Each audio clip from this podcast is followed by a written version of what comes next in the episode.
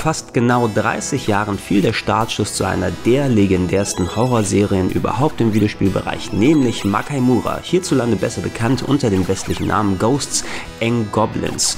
Ich habe persönlich Ghosts and Goblins damals auf dem C64 gespielt. Hier sehen wir natürlich die wesentlich bessere Arcade-Fassung.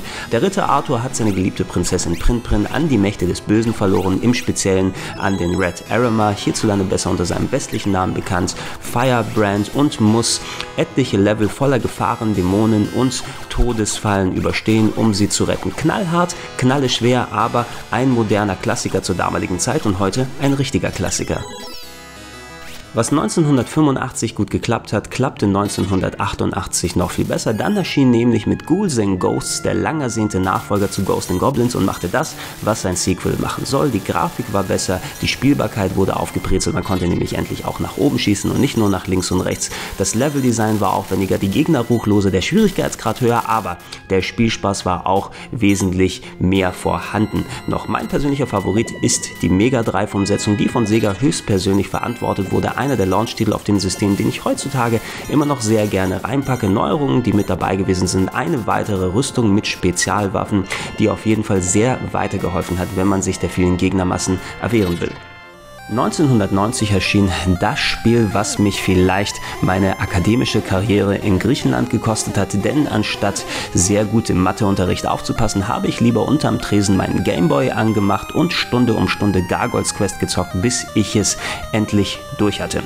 Im ersten Spin-off der Ghost Goblins Serie steht der ehemalige Bösewicht Firebrand im Mittelpunkt, der sich nicht nur durch ungefähr traditionelle Side-Scrolling-Level durchbewegt und dort Gegner bekämpft, sondern es gab auch auch eine Rollenspielkomponente, bei der man in der Top-Down-Ansicht durch diverse Städte gegangen ist, mit anderen Dämonen geklönt hat und seinen Charakter aufgelevelt hat. Etwas anders als die anderen Ghost Goblins Games, aber nicht mitunter weniger spannend und auch auf dem Game Boy einer der Rollenspielklassiker.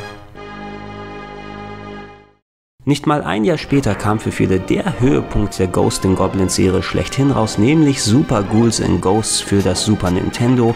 Damals ein Exklusivtitel für das System, erst viele, viele Jahre später gab es einen Port für den Game Boy Advance, musste man sich, um dieses Game zu zocken, also das Super Nintendo kaufen, was ich mitunter sogar gemacht habe, denn Super Ghouls and Ghosts war einer der ersten Titel, die ich mir von meinem selbst gesparten Taschengeld für das System gekauft habe. Verglichen mit dem Vorgänger Ghouls and Ghosts hat Super Ghouls and Ghosts natürlich das gemacht, was auch hier ein Nachfolger machen sollte, an der Schraube nochmal gedreht. Grafik und Sound waren besser. Das Leveldesign wurde ebenfalls überarbeitet. Neu war ein Doppelsprung, der das Leben wesentlich noch erleichtert hat, hat aber letzten Endes nicht wirklich was für den Schwierigkeitsgrad gebracht, denn es war immer noch knacke schwer, aber auch knacke, knacke gut. Obwohl ich ein großer Fan von Gargoyles Quest auf dem Game Boy gewesen bin, war mir jahrelang nicht bewusst, dass es relativ kurz darauf bereits einen Nachfolger gab, nämlich Gargoyles Quest 2 für das Nintendo Entertainment System. Der eine Grund, warum es mir nicht bewusst war, war, dass ich kein NES besessen hatte. Ich war ein Master System Kind und ähm, hatte nicht jeden NES Release in Europa vor Augen und zum anderen war es die sehr geringe Auflagenzahl des Spieles im Westen. Wenn man heute das Game kaufen will, wird man mehrere hundert Euro los für eine gut erhaltene Version. Zum Glück ist es vor kurzem auch auf der Wii U Virtual Console erschienen und dort für ein Apple und ein Ei erhältlich. Ansonsten kann man auch auf den japanischen Re-Release für den Game Boy ausweichen, aber der hat eben leider keine englischen Texte.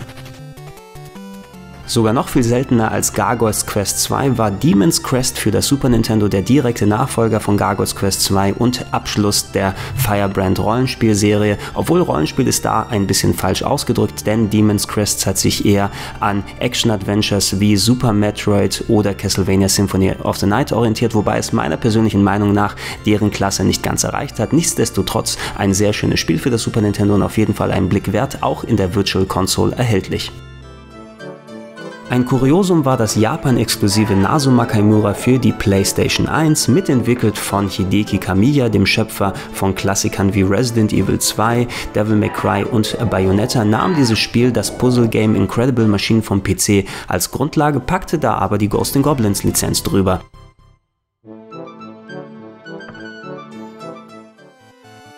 Das WonderSwan war ein Japan-exklusives Handheld vom Schöpfer des Gameboys Gunpei Yokoi und existierte in zwei verschiedenen Varianten, einmal in Schwarz-Weiß und einmal in Farbe. Für die Schwarz-Weiß-Ausgabe gab es mit Makaimura einen Ableger der Ghost in Goblins Serie, der zwar die Namensgleichheit zum Beginn des Franchises trägt, aber wie ihr seht, die Grafik komplett überarbeitet hat und auch komplett eigenständiges Leveldesign bot. Ähm, ich habe es bisher noch nicht persönlich selbst spielen können, aber so wie das hier ausschaut, habe ich schon sehr, sehr viel Bock drauf und wenn ich mir mal ein WonderSwan hole, wird das einer der ersten Titel sein, die in den Modulschacht wandern.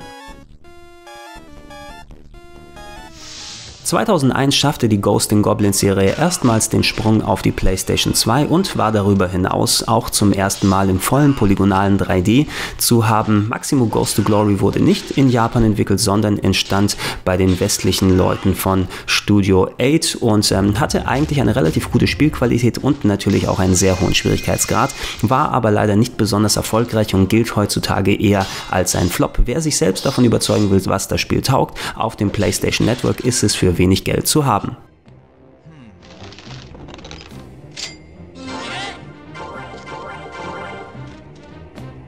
Auf Umsetzungen bereits erwähnter Ghost in Goblins Titel will ich nicht unbedingt eingehen, aber in diesem Fall mache ich eine Ausnahme, nämlich bei Cho Makamura A, hierzulande besser bekannt als äh, Super Ghouls Ghosts für den Game Boy Advance, äh, nahm dieses Spiel nicht nur Super Ghouls Ghosts als Grundlage, sondern auch Levels von Ghosts in Goblins und hatte einen ganz speziellen Remix-Modus, der daraus wieder was ganz Neues und Besonderes machte. Also ist das hier nochmal im Speziellen erwähnt. Der Vollständigkeit halber sind hier zwei kleine Games, zu denen es leider kein Bewegtbildmaterial mehr gibt, nämlich Show Makaimura und Puzzle Makaimura, zwei Titel, die es Anfang der Jahrtausendwende nur auf japanischen Handys zu kaufen und zu spielen gab, in der Smartphone-Ära leider nicht mehr. Berichten zufolge sollen das zwei nette kleine Games gewesen sein, die aber nicht unbedingt mit dem Rest der Serie mithalten konnten. Obwohl das erste Maximo sich 2001 nicht unbedingt als Verkaufsschlager herausgestellt hat, hat Capcom dennoch einen Nachfolger in Auftrag gegeben. Maximo vs. Army of Sin kam 2003 heraus und machte auch hier das, was ein Sequel machen soll. Es hat sich der Probleme des ersten Teils angenommen, die Spielbarkeit ein klein wenig verbessert, Elemente aufgebrezelt und war insgesamt auch ein besserer Titel, hat aber auch nicht wirklich den ganz großen Erfolg gebracht und war leider der letzte Teil der Maximo-Serie. Wie der Vorgänger auch dieses Spiel auf dem PlayStation Network für nicht allzu viel Geld zu haben. Die Geldspielplage, wir können der leider nicht entkommen, auch nicht Ghost in Goblins, denn Hegeki Makaimura war natürlich auch hier wieder ein Japan-exklusiver Automat, der das beliebte Pachinko-Geldspiel mit der Makaimura-Lizenz ausgestattet hat. Ähm, auch hier der Vollständigkeit halber mit dabei, bevor noch jemand sich beschwert, dass wir es übersehen haben. Das bis dato letzte große Game aus dem Franchise gab es 2006 auf der PSP und es hieß Ultimate Ghosts and Goblins. Es verband die Polygon-Grafik mit dem Gameplay der guten alten 2D-Klassiker und machte daraus einen 2,5D Sidescroller ähnlich zu Games wie Clonoa, aber natürlich mit dem typischen Ghost in Goblins Touch und mit dem entsprechend hohen Schwierigkeitsgrad. Es gab ein Japan-exklusives Update, was einige Unzulänglichkeiten des Originalspiels ausgebessert hat. Ihr könnt das Original im US PlayStation Network unter anderem erstehen. Im Jahr 2009 und 2010 erschienen mit Gold Knights 1 und 2 die ersten Ghost Goblins äh, Ableger auf modernen Smartphones und ähm, brachten das klassische Gameplay wieder zurück, aber mit polygonaler Grafik ein wenig ähnlich zu Ultimate Ghost Goblins. Ich persönlich bin kein besonders großer Fan von, hatte aber noch nicht die Gelegenheit, es auszuprobieren, kann mir aber vorstellen, gerade bei einem Spiel, das so präzise Eingaben wie Ghosts Goblins dann braucht, dass man mit einer Touchscreen-Steuerung nicht besonders weit kommt. Zu guter Letzt kommen wir zu Ghosts and Goblins Online 2013 und einem der vielen gescheiterten Versuche aus der Serie ein MMO zu machen. In den vergangenen 10 bis 15 Jahren gab es bereits mehrere Anläufe, die nicht von Erfolg gekrönt waren und vom koreanischen MMO-Entwickler Seed9 ähm, dann betreut worden, was bis auf einige Beta-Phasen, die man auch nicht außerhalb Korea spielen konnte, leider zu nichts geführt hatte. Es ist sehr schade, denn von dem Bildmaterial sieht das nach einem eigentlich ziemlich coolen, interessanten Spiel Spiel aus und die Verknüpfung von Sidescrolling, Jump'n'Run und Hack-and-Slay-Gameplay gemischt mit dem typischen MMO-Geschichten, Aufleveln, Loot und so weiter könnte eine sehr interessante Mischung ergeben.